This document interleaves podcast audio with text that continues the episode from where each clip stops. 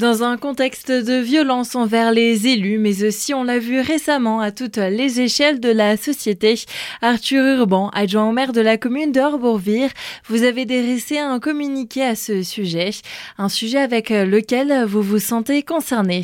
Oui, effectivement, un communiqué qui va euh, se transformer en, courrier pour nos parlementaires locaux et aussi pour euh, plusieurs ministres directement concernés par les thématiques que j'aborde dans ce futur courrier. Un communiqué que j'ai appelé pour impact de l'engagement euh, public. Effectivement, vous l'avez dit, il y a une recrudescence des violences aujourd'hui dans notre pays. Ces dernières semaines l'ont prouvé, ces derniers jours aussi, avec il y a quelques jours ce drame épouvantable à l'hôpital de Reims. Le week-end dernier, avec le décès tragique de trois policiers nationaux, aujourd'hui, il y a une vraie recrudescence de la violence qu'il faut aujourd'hui Et pour l'endiguer, euh, il y a un volet euh, de sensibilisation, bien sûr, mais surtout aussi un volet de répression. On le sait, et euh, ce n'est pas une tare de le dire, c'est qu'aujourd'hui notre pays connaît malheureusement depuis trop longtemps ce que j'appelle un laxisme judiciaire. C'est qu'aujourd'hui, il faut rendre la justice plus dure, plus forte, pour que ces violences s'arrêtent. Il y a le volet sensibilisation avant le volet répression. Le volet sensibilisation, c'est envers les plus jeunes. Moi, je pense qu'aujourd'hui, l'école doit être le socle de cette sensibilisation-là pour ce que j'appelle construire un esprit citoyen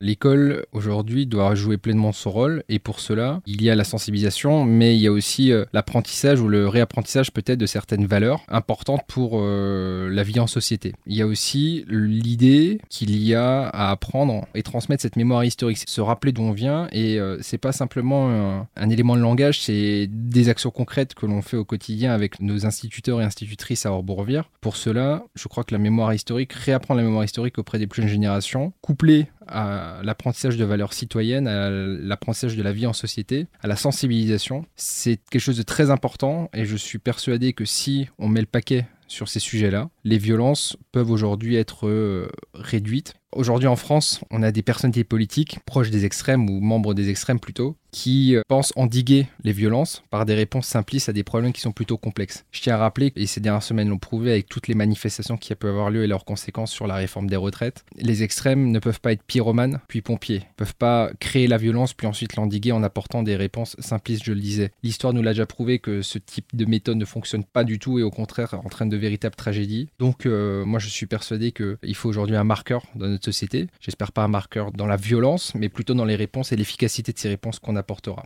Vous avez à l'instant évoqué des actions mises en place à Arbourvire. Quels exemples pouvez-vous nous citer?